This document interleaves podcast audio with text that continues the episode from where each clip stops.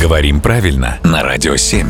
Володя, доброе утро. Доброе утро. Вот представим ситуацию. Скажем, едешь ты в пробке, кто-то тебя подрезает. Ты опускаешь окошко, чтобы выразить свое недовольство по этому поводу. Ну, дурак. Мгм. Можем ли мы в адрес нашего оппонента использовать слово «шалопай»? Или оно как бы не подходит в этой ситуации? Но слово «шалопай» довольно странное для ругательства в пробке. Ну, ласковое какое-то. А, Ласковое, и вообще оно имеет значение «бездельник», «повеса». То есть вот что-то и- из тех еще времен, да?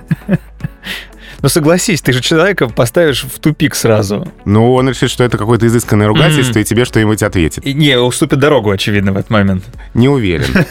Но интересно, наверное, разобраться, откуда это слово взялось. Да, давай И, разберемся. и здесь э, словари честно признаются, что все существующие этимологии неудовлетворительны. Мгм. То есть много тут есть версий, усматривали заимствование с французского, Шалопай. которое, не, оно по-другому звучало, я вот не знаю французского, но знаю немецкий, а французское как раз из немецкого. Там вот есть «шнапхан», Вот это можно крикнуть в пробке. негодяй, хулиган, да.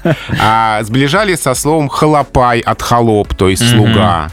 А, есть еще версия, что это производное от утраченного «шалопа», которое образовано от «шалый». Есть ведь такое слово «шалый». Мгм. И вот как а, горлопа, горлопан, шалопа, шалопай, от шалы. Вот такая тоже есть версия. Но все это гипотезы. Гипотезы, а точного объяснения нет. Ну хорошо, тогда поднимем окошко, сделаем погромче музыку и продолжим движение. Спасибо, Володя.